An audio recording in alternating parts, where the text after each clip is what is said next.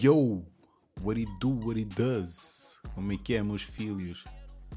Sejam bem-vindos a mais um episódio. Corda os sapatos, estamos aí a fluir. Um, yeah, mano, e tenho que continuar mesmo a agradecer ao people. People que tem mandado aí mensagens, enchete e partilhado. Uh, muito obrigado. Estamos mesmo aí, muito juntos na atividade.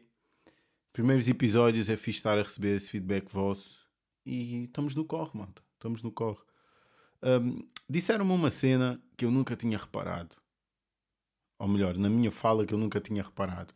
Eu não sei se. Eu quase meio que entrei ali. Meio que eu ia entrar numa discussão de tipo se está certo ou não. Se pode-se falar assim, se está correto ou não.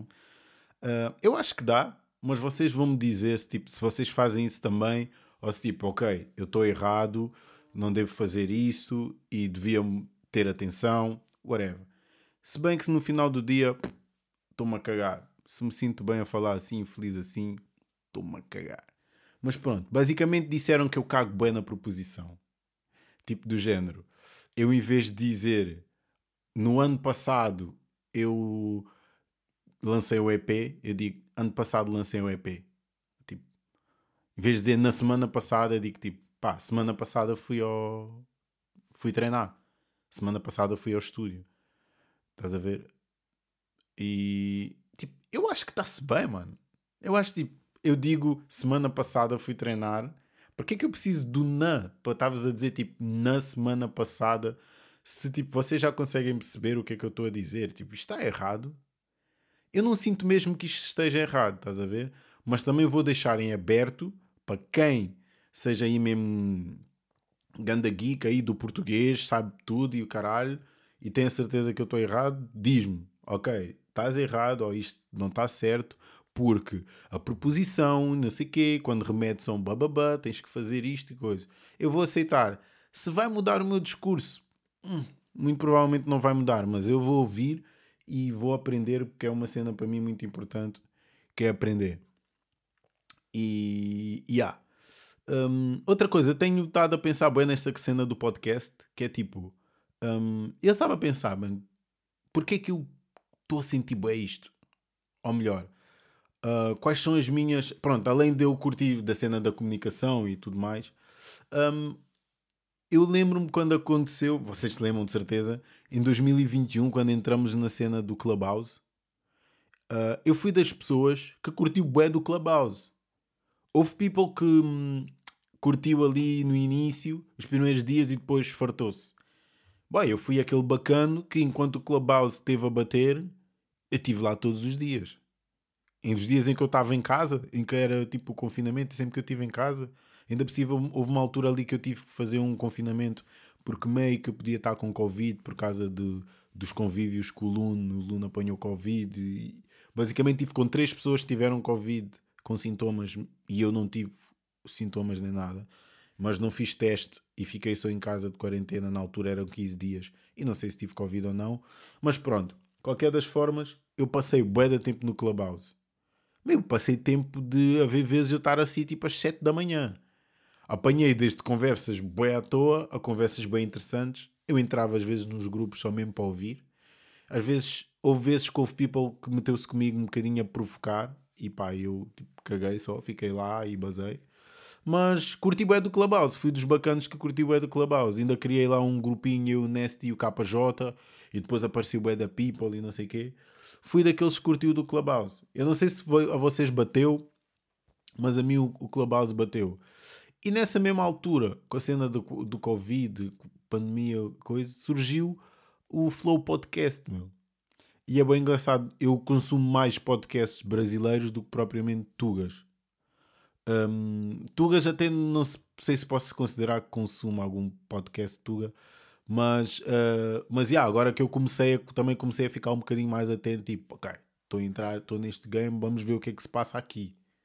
E então pronto, basicamente o que é que aconteceu? O gajo do Flow Podcast, o Monarch, mano, veio agora com um discurso que esta merda foi tipo uh, quarta-feira, veio com um discurso de, de que devia existir um partido nazi. Mano, obviamente que ele foi cancelado, né? Mas ele, eu percebi o que é que ele quis dizer, mas ao mesmo tempo, bro, tipo, não. Ele estava a dizer que toda a gente tem direito à voz, toda a gente tem direito a, a falar e a expor a sua opinião, por mais estúpida que fosse. Eu consigo perceber o que é que o bacana quer dizer, mas boy, tu estás a falar de um partido nazi que matou milhões de pessoas, que andou atrás de uma etnia que só se consideravam superiores aos outros. Tu não podes alimentar, não podes não podes dar a possibilidade que existam partidos de ódio que queiram matar outras pessoas e que têm uma história dessas, estás a ver? Obviamente que ele foi cancelado, obviamente toda a gente que em cima do gajo, ao ponto de ele agora foi expulso do próprio podcast, da própria empresa que ele criou com outro bacana. Pá, gangsta. Uma merda gangsta. E pá, eu em relação a isto dos cancelamentos, eu tenho uma opinião que é tipo. Eu às vezes sinto. Ainda por cima também há pouco tempo houve aqui um cancelamento na Tuga, por assim dizer. E e pá, eu em relação aos cancelamentos é uma merda de tipo. Eu, eu às vezes olho a internet tipo uma sala. Imagina uma internet é uma sala gigante em que tem lá uma mesa gigante. Em que nós todos vamos lá deixar uma merdinha à mesa. Quando partilhamos um post, quando partilhamos um som, whatever, vamos todos pôr uma merda na mesa. E o que às vezes eu acho é que tipo, tu entras na sala, na boa, vais lá pôr a tua merda na mesa e de repente tu viras de costas e de repente estão people a dar-te bicos e socos e não sei o quê e tu não estás a perceber porquê. Ou melhor, tu sabes que se calhar foi por causa do que tu meteste em cima da mesa que teve algo que provocou pessoas e logo para aí estão aqui em cima de ti. Mas o que me irrita mais na cena do cancelamento e às vezes em bué da merdas é que o people não se preocupa em educar, meu. O people às vezes não perde tempo a tentar-te ensinar, meu. Tipo, tentar-te dizer, bro, tu estás a ser cancelado ou o people está a cair em cima de ti por, por causa disto. Ok, mas isto porquê? Diz a pessoa. E tu explicas, olha, as mulheres ou os judeus sofreram, o, houve o holocausto, houve isto e não sei quê, e eles eram isto e não sei quê. Mesmo às vezes em relação às expressões racistas e merdas e coisas, tipo, boy, às vezes é mais importante que a pessoa que está a ser cancelada perceba o porquê que às vezes tu tentes ensinar e fazer a pessoa perceber o porquê disto estar a acontecer para a pessoa perceber o, o porquê que isto está errado e não achar que está errado só porque as pessoas não gostam, porque isto é outro motivo, estás a ver? De tipo, tu paraste de fazer algo porque as pessoas não gostam e tu paraste de fazer algo porque percebeste que isto é ridículo e não faz sentido nenhum. Estás a ver? E às vezes acho que na internet há malta só quer cancelar e não quer tipo educar, só quer punir à força toda, meu. E essa punição tipo não não cria muitas vezes evolução e só crias ali uma pessoa que foi que ficou vai criar problemas na pessoa, de ansiedade e depressão, whatever, cada um lida como quer. E no final do dia às vezes a pessoa nem sequer percebeu, tem que aprender sozinho, mano. Às vezes não é é tipo às vezes a cena de educação das crianças, às vezes é mais importante conversar do que propriamente começares logo a bater a criança e a criança vai levar um porradão, vai perceber que fez mal aquilo, mas não vai perceber bem porquê. E eu acho que às vezes na cultura de cancelamento, tipo, a malta devia ter um bocadinho mais nesse cuidado de tipo, estás errado, ok, mas tipo, bora, é importante que tu percebas o porquê de tu estás errado e pá, a gente, whatever, caímos em cima de ti a mesma, tipo, whatever, mas tipo, e às vezes a malta não quer, só quer cancelar. E às vezes aquele gajo que nem sequer que, que ligava nenhuma, está-se a cagar para ti, vai também cair em cima e encher de porrada porque só vem pela porrada, só vem porque está ali uma pessoa a levar porrada e só quer dar mais um bico. E não está preocupado com isso. Estás a ver?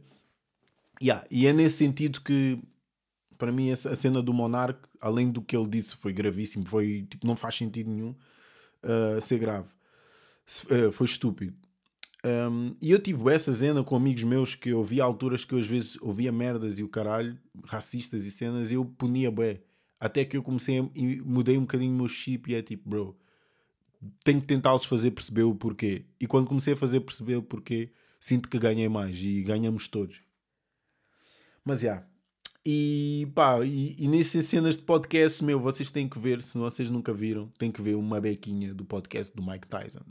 Incrível O podcast Mike Tyson é uma merda, tipo, foda-se, se vocês não conhecem Mike Tyson, tipo, que mundo é que vocês estão? Vocês têm que conhecer pelo menos o Mike Tyson.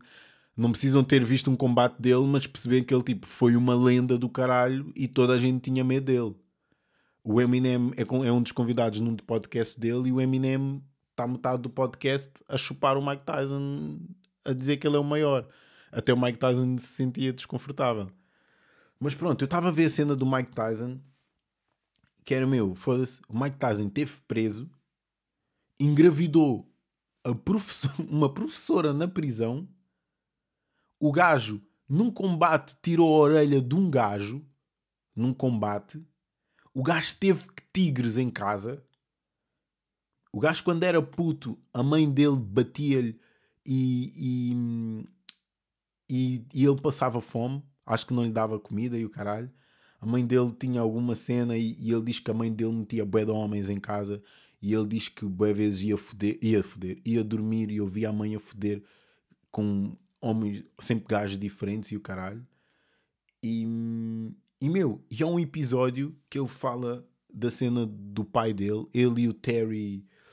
Terry, não sei que, não sei a Terry que aquele gajo do daquele desodorizante que tem os peitos a mexer, estás a ver? Que mete ali os peitos a mexer e o caralho. Vocês estão a ver quem? Um gajo bué da baca. E ah, meu, eles falam do episódio do pai em que hum, o Terry e o Mike Tyson diziam uma cena que eles durante bué de anos tinham medo do pai, meu. Que foi uma cena que eu também me identifiquei. Porque eu, para ir, se calhar quase até os meus 20 anos, eu tinha medo do meu pai. Que é uma merda que o Mike Tyson e o gajo. Meu, Mike Tyson, tudo que eu vos disse, comer orelhas, ser o campeão, bater toda a gente, toda a gente tinha medo do gajo. E o gajo tinha, tinha medo do, do pai dele. E ele diz que teve a vida toda medo do pai dele. E, e esse Terry, o gajo contou uma história muito pesada lá que aconteceu com o pai dele, dele me mandar a porrada com o pai e o caraças. Bem, uma cena bué pesada. E foda-se, e tu vês mesmo no episódio que nos episódios dele, Mike Tyson está uma pessoa bem diferente, bué humilde, e vê-se mesmo que o gajo está a passar. Aquilo também é terapia do gajo, meu. Vê-se mesmo que o gajo está a passar num processo de tentar ser uma pessoa melhor, mudar mesmo, ter uma pessoa melhor, a tentar. Eh, a dizer mesmo que ele era um cagão e que arrepende-se bem da pessoa que era. E ele convida people. Há um episódio que ele convida um gajo que lutava na altura, meu, ele a chorar, a dar props ao gajo, a dizer que, meu, eu era teu fã, eu era teu fã.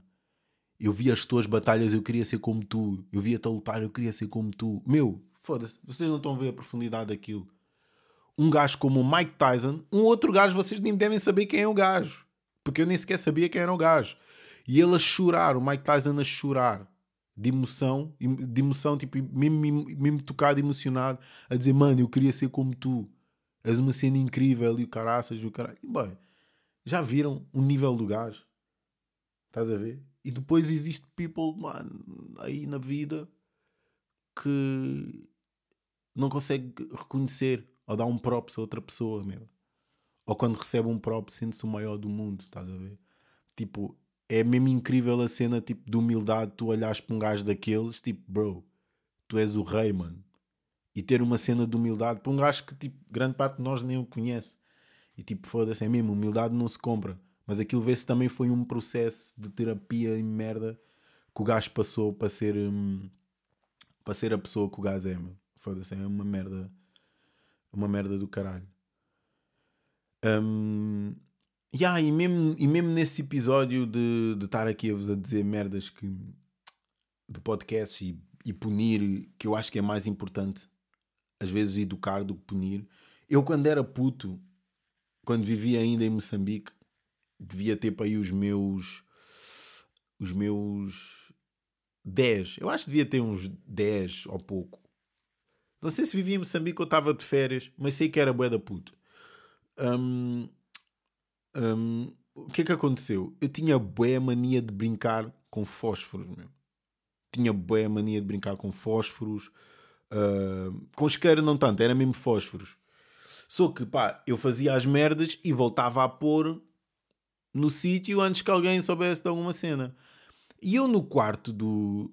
do no nosso quarto, que o nosso quarto até era boeda grande... Uh, no quarto, eu tinha um esconderijo que eu criei. que era tipo atrás do móvel, dos móveis, tinha lá umas caixas de, de uh, cartão e às vezes tinha uma manta por cima e era tipo, yeah, é o esconderijo. Um gajo destilava lá, é o esconderijo.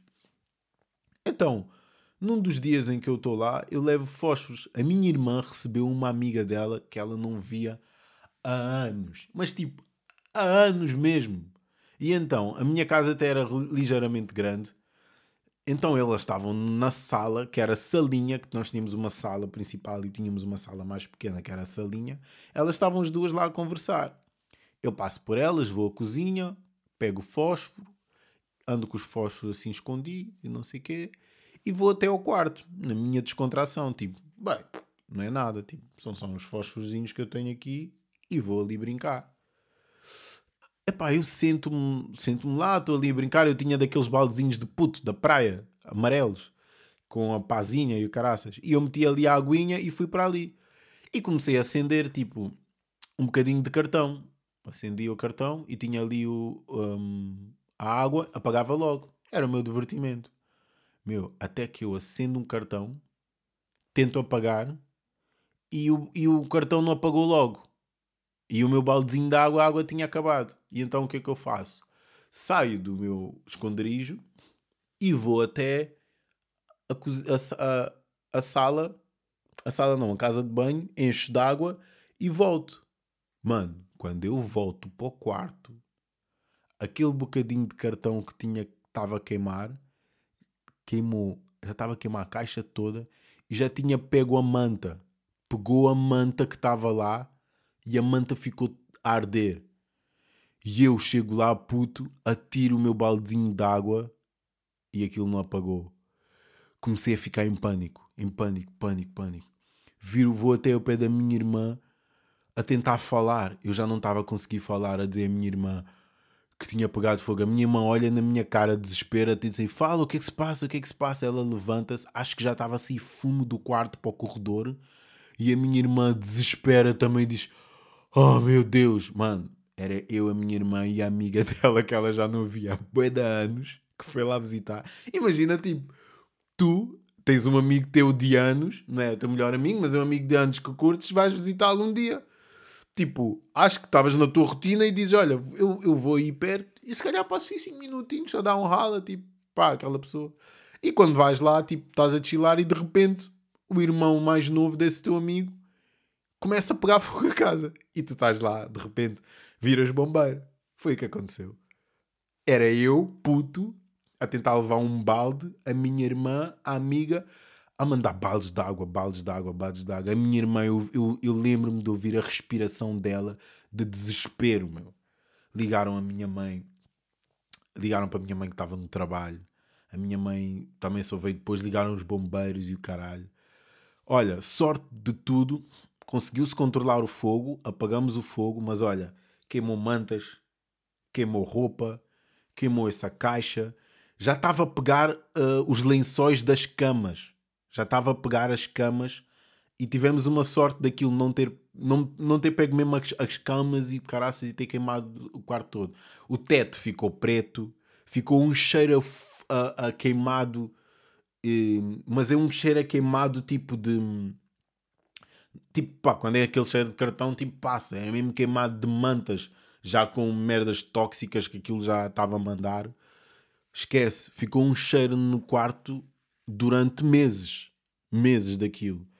E olha, eu lembro-me, chegou a minha mãe, chegou os bombeiros. Já era tipo, eu lembro-me de olhar pela janela e estás a ver, aquilo era um prédio, embaixo do prédio estar bué da gente parada a olhar para cima, porque já estava assim fumo Tipo, a cidade parou. Eu morava mesmo no centro. No centro, em Moçambique, no centro. A cidade quase parou, porque aquilo era bem movimentado. Pá, imagina tu estás a viver, eh, sei lá, no Saldanha ou no Cais. Estás a ver? E aquela rua assim bem movimentada e tem lá um prédio, tipo, começa a arder. Em que tipo, yeah, é, é um sítio que a malta passa para ir para o trabalho e para apanhar os autocarros e não sei o quê, e de repente está aquela merda a arder. E então, tipo, estava assim os vizinhos todos saíram e estava tipo, meu, a minha mãe chegou.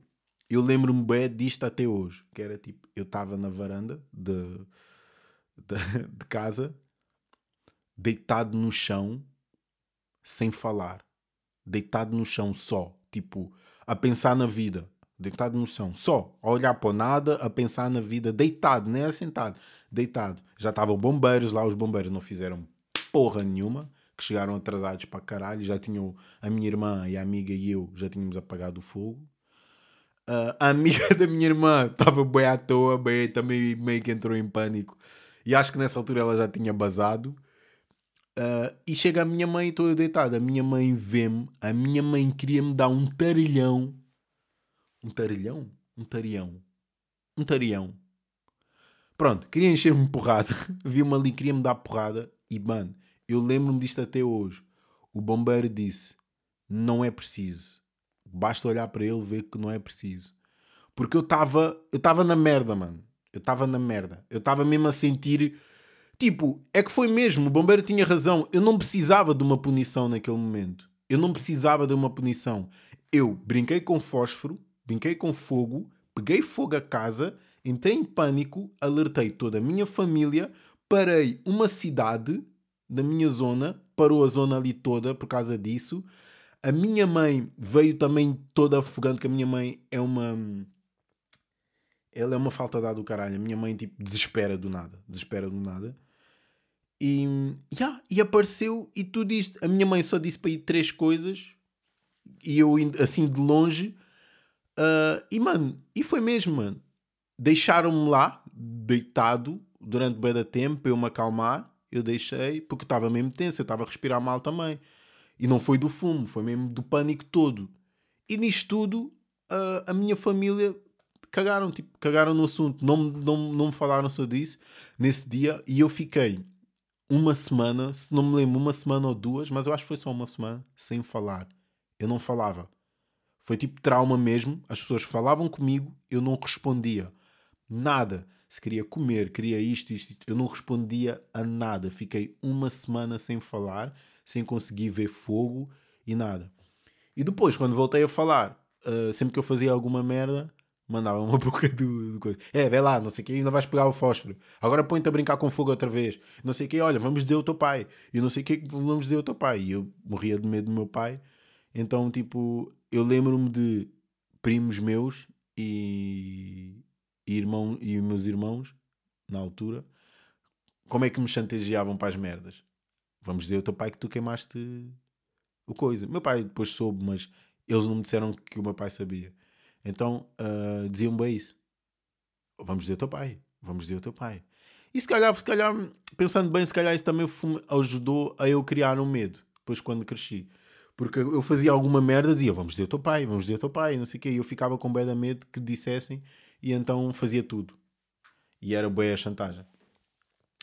Uh, mas pronto. Nesta cena de dizer que tipo, aí a punição foi automática não precisei de levar o encher de porrada para perceber que tipo eu fiz merda, estás a ver? Um, falando em minha mãe ser desesperada, lembrei-me de uma outra cena que foi tipo eu quando era puto também houve um dia que eu comi umas merdas com o meu melhor amigo lá e fiquei sem andar. Pá, não me expliquem porquê, eu tenho que um dia perceber why, porque que isto aconteceu, qual é a reação, mas eu andava embaixo do prédio do meu, embaixo do meu prédio, na casa de uma amiga, havia umas plantas, isto é Moçambique, havia umas plantinhas e o gajo dizia, mano, isto é boeda doce, isto é boeda doce. E nós tirávamos boés. E nesse dia eu não sei se exagerei na dose, se aquilo teve uma espécie de alergia no meu corpo, eu fiquei sem sentir as minhas pernas.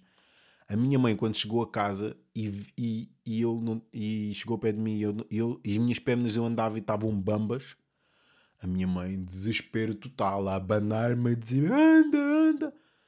Epá, e nisto tudo um, levaram-me ao hospital uh, porque eu não estava a conseguir andar. Ganda desespero da minha mãe, a pensar que eu ia ficar paraplégico, que eu nunca mais ia andar. A minha mãe, coitada, tipo, a passar bem da mal também, ainda por cima ela tem cenas de tensão, a pensar bem na vida, que eu não ia andar mais e o caralho. E nisto tudo eu lembro-me de uns, uns médicos tentaram dar uma injeção então, levaram-me para uma sala para me dar a injeção. Mano, um, dois, um médico e enfermeiro não conseguiram. Dois não conseguiram. Três não conseguiram. Chamaram sete enfermeiros para me darem uma injeção. E eu, só, e eu lutava, batia, esperneava-me a expulsar toda a gente e o caralho. Chamaram a minha mãe e eu a gritar: Mamã, mamã. Foda, esquece. Muita rebeldia. E nisso, não conseguiram dar a injeção, mandaram para fora para acalmar. Tentaram outra vez, não conseguiram. A minha mãe, bem desesperada, tipo, a pensar mesmo: foda-se, o que é que vamos fazer? O que é que vamos fazer? Um, nisto, eu vomitei uh, e voltei a andar. Voltei a, e comecei a brincar com os putos que estavam lá. Vomitei toda a merda que eu tinha lá, que eu tive a ingerir e o caralho, vomitei e, e fiquei a brincar com os putos. Entretanto, a minha mãe cagou, basamos para casa e até hoje estamos clean. Não aconteceu mais nada. Mas já, yeah, eu tenho uma, uma, história, uma histórias bem nada a ver nessas cenas de. Eu não faz... eu Quando era mesmo puto, eu fazia bué da merdas. Mas sempre foram merdas assim, tipo, meio estranhas, estás a ver? Um, e pá, e mais histórias eu, eu, hei de me lembrar e vos contar. Uh, é fixe porque eu a contar estas histórias, o Neck mandou -me mensagem a dizer: Mano, tu tens boas histórias, bem. E ele começou-me a lembrar de mais histórias que aconteceram em concertos e merdas comigo que eu não me lembrava, meu. Que tipo, que aconteceram comigo e eu não me lembrava. Um, do tipo, eu, como eu vos disse, eu joguei a bola durante bué da tempo, bué de anos.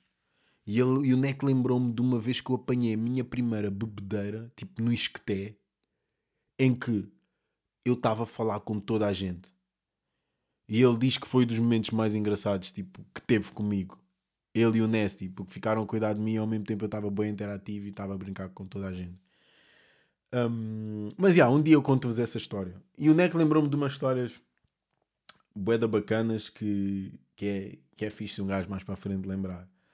Eu tenho também aqui mais outra cena que que me anda, anda a me incomodar um bocado. Porque é tipo, eu para aí de 2019, se não me engano, ou 2018, eu decidi começar a fazer doações um, na Unicef. Então, muito ou pouco, eu, eu tentava, tipo, todos os meses em que tivesse. Todos os meses tinha guita e o caraças, fazia uma doação na Unicef. Uh, e era tipo, tentava ao certas vezes não escolher a ação para o que é que eu queria doar, mas uh, às vezes via, né? Certas merdas que me identificava bem. Houve uma altura que houve bem cheias em Moçambique, eu mandei mais para Moçambique. Houve uma altura em que, quando houve a cena dos refugiados na Síria, parecia eu mandei. Só que houve uma cena depois começou-me a chatear, bué. É que eu fiquei para aí um mês ou dois, se calhar, ou dois ou três, não sei, sem mandar, comecei a receber cartas em casa, bem e-mails, e o que me fez mais confusão foi as cartas, meu. Que era tipo. Já era quase tipo a cobrar, estás a ver? Um, a pedirem uh, dinheiro. E da última vez que eu entrei lá na cena do Unicef, quase que já não estava quase que parecia que já não estava a dar sequer para eu escolher a quantia que eu queria dar, estás a ver? Que eles já me punham ali um, um mínimo que ainda era um bocadinho alto e eu comecei a ficar um bocadinho tipo, bro, tipo, isto, estamos a doar dinheiro, estás a ver? Tu quando estás a doar algo, estás a oferecer, estás a, a, a oferecer uma ajuda, tu no final do dia tu não és obrigado um, tu não és obrigado a a dar um determinado valor, ou tipo, se eu quiser doar roupa a, ali a uma, a uma zona tipo qualquer, a uma instituição qualquer, eles não vão dizer, olha, só é permitido doar a partir de não sei quantas peças de roupa. Não, tipo, é tipo, é tudo é bem-vindo, estás a ver? E tipo, e, e, e não vão te tipo começar a mandar mensagens sempre, olha, tens que doar, precisamos de roupa, precisamos de roupa. E não sei, eu na Unicef comecei a sentir uma bequinha isso, meu. E depois eu sou aquele gajo que é bué desconfiado de, de, de instituições e comecei a pensar, será que eu estou a direcionar a guita para o sítio certo? Será que a guita está aí mesmo para ajudar as pessoas? Será que, tipo, quando eu mando 10 euros, só está a bazar eh, para as pessoas, tipo, 5 ou 2 euros ou 3 euros? Estás a ver? Começou-me a bater bué, bué isso. E comecei a ficar bué, tipo, hum, mano, não, já, não, já não quer doar, estás a ver? Já não quer doar. Se calhar prefiro ir doar, doar uma instituição que eu sei mais o que é que se está a passar lá. Que, seja, que não seja tipo tão grande. Tipo, já é tipo mainstream, estás a ver? Já é uma instituição que é mainstream. E essas merdas, quando começam já a gerar bué de dinheiro, bué de dinheiro envolvido, sinto que eu começo a entrar já lá outros interesses que deixam-me pé atrás. Estás a ver? E, e ao mesmo tempo é tipo, ok, yeah, consciência tranquila de que yeah, fiz a minha parte. Mas não, eu não quero só fazer a minha parte, eu quero realmente ajudar. E então, durante esses anos que eu tive a fazer essa cena, começou-me a bater isso. E há pouco tempo também, nós, por exemplo, de Grog, nós tínhamos vendido as nossas t-shirts todas, achávamos nós, mas nós tínhamos a nossa amiga, a minha amiga também, Fabiana, que ela estava-nos a ajudar a vender, e ela mudou de casa e encontrou um saco que ainda tinha bué de t-shirts nossas, e o neck também de alguns concertos que nós, calhar, fomos, o neck também, a mudar de casa, encontrou também um saco com bué de t-shirts. Nós vendemos ainda mais umas quantas e, e, e, depois eu pensei, bro, se calhar, como também vamos fazer merch novo, bora tipo doar isto. Bora doar a alguma instituição. Só que ao mesmo tempo é tipo, eu falei com people e dizem-me sempre instituições tipo bem mainstream, tipo que aquelas que toda a gente conhece. Eu prefiro muito mais tipo que alguém me diga, olha, no meu bairro há uma instituição e, e eles lá tipo aceitam doações, tipo tudo, roupa, dinheiro, whatever. Tipo. Eu prefiro muito mais ir lá, olhar nos olhos das pessoas, olhar na cara das pessoas que precisam e, e tipo, e dar, estás a ver? Sinto que, que a minha ação, sinto que estou a cumprir muito mais a missão e não estou só a dar porque yeah, fica-me bem e é um descargo de consciência. Não, estou a sentir mesmo que ok, isto vai para as pessoas. Ainda temos cá as t-shirts e eu quero fazer isso. Houve um dia que eu pus no Instagram e os que me disseram, tipo, fiquei um bocadinho coisa. Pá, se souberem, digam-me. E eu vou lá mesmo, tipo, um gajo vai lá e entrega porque, tipo, ah, estás a ver? E tipo, está aqui parada, estás a ver? E um gajo também em casa. Um, yeah, é isso, meu. Não sei se, tipo, se vocês também sentem isto em relação um, às instituições ou, ou não. E, mas eu sinto bem esta cena e, e curtia bem de, de, de tirar isto a limpo para, hum, para tipo, bro, ok, posso confiar, ok, já, yeah, está-se bem. Se bem que às vezes eu sinto que no final do dia, tipo, Unicef, sem nunca vamos saber, tipo, a verdade absoluta. Yeah, hoje está diferente. Hoje está diferente porque hoje o Nesti ajudou-me e eu já consigo ver o tempo. Já consigo ver o tempo. E, e já está na altura. Está naquele tempozinho bom, o tempozinho que eu curto que esteja. E, yeah, e é aquela cena. Pá, por mim ficávamos aqui o dia inteiro. E, e é bem fixe porque eu agora ando a sentir aquela cena de. Um, pronto, eu tenho a minha cena dos treinos e não sei o quê, motiva-me sempre todos os dias, ver o estúdio. Mas agora é bem fixe que com o podcast, estar a gravar mais uma cena todas as semanas, deu mais um brilho, tipo, as minhas semanas, ou, tipo, mais uma cena que eu quero fazer e curto fazer, mais um. Estás a ver? Então chega a, semana, tipo, yeah, tenho que ir lá interagir uma beca com os meus filhos e. Não, e, o filme? É filho, o meu filho. E é, e é por aí. Por isso, malta, Uh, não, houve, não houve uma história da estrada, tipo, também não vai ser sempre, né? Estamos aí. People, estejam à vontade para interagir, sugerir merdas.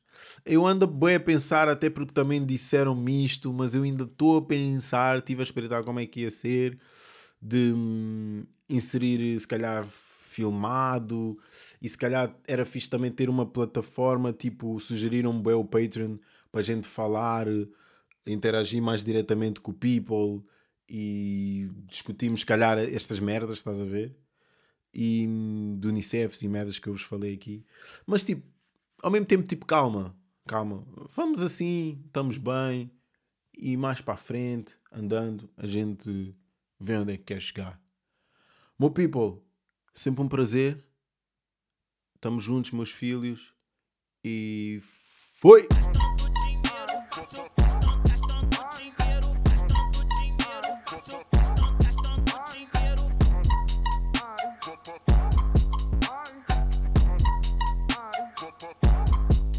Sapatos!